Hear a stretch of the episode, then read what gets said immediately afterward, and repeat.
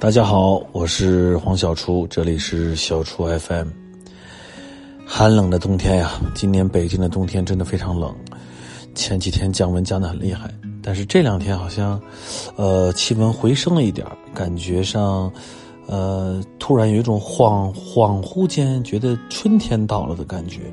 也可能是因为前几天太冷了，所以今天早上起来出去拍戏的时候，觉得天气还挺，还挺温暖的。呃，我们这个小欢喜现在还在紧张的如火如荼的拍摄当中，那这个这个戏估计我今年是要一直拍到春节了，所以，哎，每年这个时候，圣诞节的时候，我们其实，呃，原本都是会一家人会跑出去玩一玩，看来今年只有在北京了，嗯，没什么出去玩的这种可能性了，也挺没意思的。突然发现每天待在。呃，这个固定的地方，这个，呃呃，拍拍戏、工作，挺没意思的。大概是这个出去出去惯了，呃，之前因为这个做的这个节目比较多，然后出差也比较多，所以跑来跑去去很多地方。这段时间呢，比较固定在家里面，也不太出去，所以呢，突然觉得好像，呃，不是，呃，不是很那个什么，嗯，就是很有意思。大概是。呃，喜欢出门已经喜欢成习惯了，但是在外面的时候呢，又会想家。人真是很矛盾啊！鱼和熊掌不可兼得，呃，不是兼谍是可还行。鱼和熊掌不可兼得，没错，鱼和熊掌不可兼得。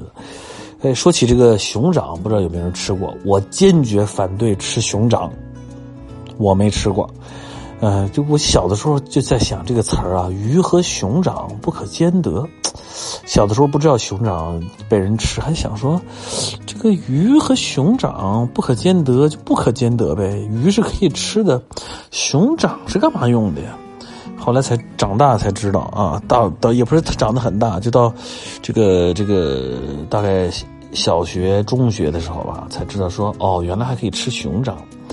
哎，这个后来看那个那个电影叫就周星驰的那个叫叫什么，呃，食神，哎，是不是叫食神？里边不就有那个怎么做熊掌？那我才第一次知道，哦，原来还真的是这个熊掌是这么加工这么弄，不知道是真的假的。但是我想想挺吓人的，怎么会有人想吃这些东西呢？那个熊掌应该就是猪蹄儿吧，类似，我不太知道，但是我觉得挺残忍的。嗯，这个鱼和熊掌不可兼兼得，这个这个不能兼得是太好了，千万不要去吃这些野生动物。呃，也要告诉大家，其实我们吃到这些所谓的非常稀奇古怪的这些食物啊，或者说大家认为特别补啊、特别滋补的，其实不过就是脂肪和蛋白质，它和我们日常吃的猪牛羊没有多大的区别。哎，要说起蛋白质，鱼和熊掌不可兼得，那这个间谍怎么老是间谍？鱼和熊掌不可兼得，里面的这个这个鱼倒是，确实是这个这个蛋白质非常丰富的。呃，说起鱼来呢，我还这个这个小时候还养过鱼。说黄小厨，你这说吃鱼的事，怎么又说起养鱼来了？哎，我小时候特别喜欢养鱼，我我就对这个养这个小金鱼啊有一种痴迷，特别渴望可以养鱼。然后呢？这个那个时候，我就跟我爸爸妈妈就说，我说我特别想养鱼，然后呢，他们就给我买了一个小的那种，那种鱼盆儿啊，呃，不是这种现在这种高级的什么玻璃鱼缸啊什么的，然后呢，就是一个鱼盆儿，鱼盆儿呢就是那种像一个那个就是陶的那种，呃，呃烧出来的，然后呢，我们就买了几条小金鱼，我们家那时候在那个拆迁的时候就住在那个。呃，亮马河的那个那一带，就是就是现在东风北桥再往往里面往十十里居九云桥那儿去的时候，那个河边呢，就可以那时候都是那个农村的河嘛，我们就可以在河里面捞着鱼虫。我记得特别清楚，早上起来，我爸爸就带我去捞一点鱼虫回来喂那些小金鱼。但是呢，那鱼后来都被我给养死了。哎，我挺对不起那些小金鱼的。现在想想，小孩小时候都或多或少的会呃养死一些动物，尤其是养鱼啊。呃，养什么小鸡呀、小鸭子啊什么的，哎，这些都都是，哎，小孩可能是不是有儿童残忍心理吧？他不觉得很残忍。呃，然后后来我大了以后，我在工作了以后，那时候我有一段时间也是对养鱼特别着迷，我就养热带热带鱼，我还买了一个那很专业的鱼缸，然后每天就围着那鱼转，啊，跑这个花鸟鱼虫市场。我对这个，我到今天对养鱼还是非常的，呃，喜欢。可是，嗯，现在拍戏忙什么的，也没时间照顾它们。这些养这些宠物吧，还是要有拿出时间和呃精力，还要拿出这个拿出这个耐心来。你要每天去照顾它们，不然的话。呃，很快这些小动物就就被你给养没了，养死了。嗯，呃，我我想将来有时间，呃，工作没有这么忙了，不用这么跑来跑去或者每天拍戏，我还挺想养一缸鱼的。嗯，我挺想养热带鱼的。我喜欢养那种什么七彩神仙呀、红绿灯啊，嗯，还有那种什么，哎，我还挺喜欢那个鹦鹉鱼，我觉得挺好看的。哎，还有就是我很喜欢这个金金鱼。呃，中国的这个这个以前的这个传统的养金鱼啊，呃呃，当然我也想过养锦鲤，我觉得也挺好看的。但是锦鲤得有一个池塘，可能才比较合适。你看养在鱼缸里，好像稍微对他来讲稍微有点委屈了。但是我现在还没有还没有池塘，呃，还没有这个承这个承包一个池池塘，承包一个鱼塘，这个太好笑了。霸道总裁，我已经把这个鱼塘都承。什么承包了？嗯呃，那么说到这个这个这个养鱼啊，刚才说了鱼和熊掌不可兼得，呃，其实这个更多的大家通常想到的鱼还是吃的鱼，哎，呃，黄小厨也很喜欢做这个鱼，呃，我自己比较擅长的或者我记忆中比较深刻的几个鱼啊，一个就是我我爸爸那时候我小时候我们家经常做这个鲫鲫鱼鲫鱼塞肉。我不知道这个北方有没有这个这个这个吃法，但是我们在南方的时候，因为我爸爸妈妈都是南方人，呃，可以给大家介绍一下，就这个鲫鱼，而且是这个这个比较大的这个鲫鱼啊，呃，不是不是什么比较大，比较小的这个鲫鱼，然后呢，把这个肉馅儿啊调好了味儿之后塞到鱼肚子里边，然后再去这个油上面去煎，煎完之后再红烧，哎，这个肉等就会有这个鱼的鲜味儿，肉只要碰到了。就是鱼，比如说烧红烧肉放墨鱼啊，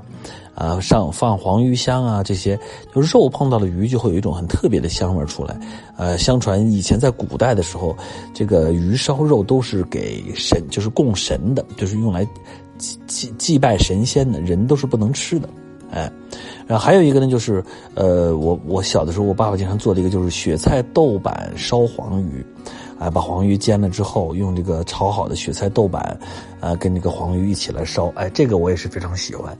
呃，后来我在乌镇的时候也吃到这个，在乌镇用那个咸菜豆瓣来烧，也就类似于雪菜啊，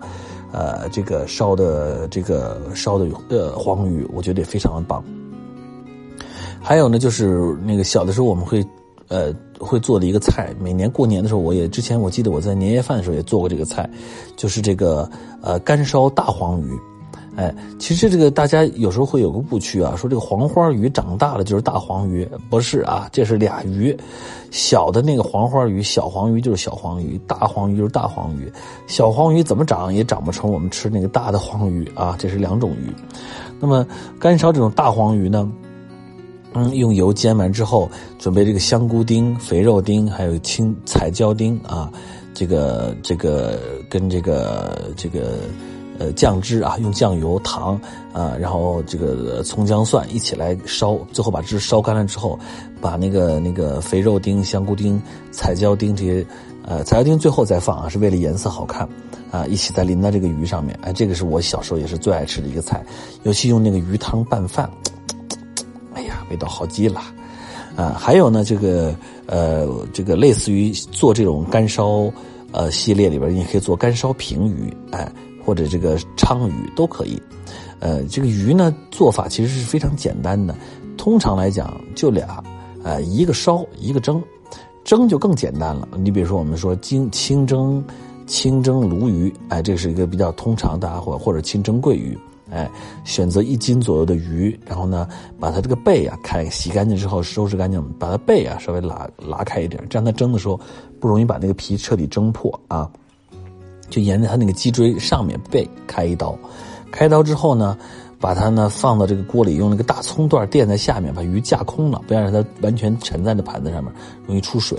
哎，上上这个上锅蒸，蒸完之后把它拿出来，把那个葱和底下那汁儿都不要了，把这鱼放到另外一个盘子里面，弄这个蒸鱼豉油，然后再淋上放上这个葱丝。呃，这个彩椒丝，然后淋上一勺热油就起火了，这非常简单。哎，这个鱼汤拌饭也非常的香，用这个蒸鱼豉油的鱼汤，呃，蒸鱼的这个鱼汤来拌饭。呃，但是这所有呃，一个刚才我说的这个红烧啊，一个就是清蒸，当然还有很多，比如说什么垮炖鱼啊，什么瓦瓦块鱼啊，什么这个豆豉蒸鱼啊那种湖南那种腊鱼啊，这很多种做法。鱼，哎，是这个。这个又健康又美味的，但是要推选说，在我的心目中，所有的鱼里边的鱼中之王，我最爱吃的鱼，啊，人家说哟，那应该是什么特别名贵的鱼？比如说，啊，我们在这个餐厅里有那种什么苏梅、东星斑，啊，什么老鼠斑，啊，我说实话，这些鱼因为都是广东的海鱼，我们小时候没有吃过。我最爱吃的鱼，在我心中，鱼中的战斗机就是。带鱼，嘿嘿嘿，我真的太爱吃带鱼了。我觉得带鱼最好吃。带鱼不论是这个，就是这种，就是直接香煎带鱼啊，就是直接用油啊煎一下这种带鱼，干炸带鱼啊，或者是这个糖醋带鱼。东北还有带鱼烧茄子、带鱼烧土豆啊、带鱼烧烧豆角，哎。还有就是最普通的一个，就是就是这个红烧带鱼。那我爸爸妈妈做这个红烧带鱼最好吃，呃，我给大家介绍一下这种做法：买尽量瘦一点的小带鱼，用油这个洗干净清理好之后呢，用油来煎，一定要尽量的把它煎到特别特别的干，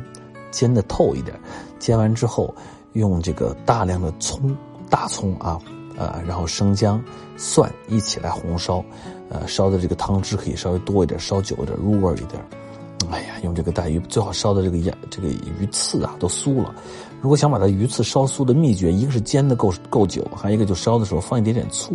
也容易使这个钙比较容易吸收。最后用这个香煎带鱼啊，不是红烧带鱼，啊，配大米饭，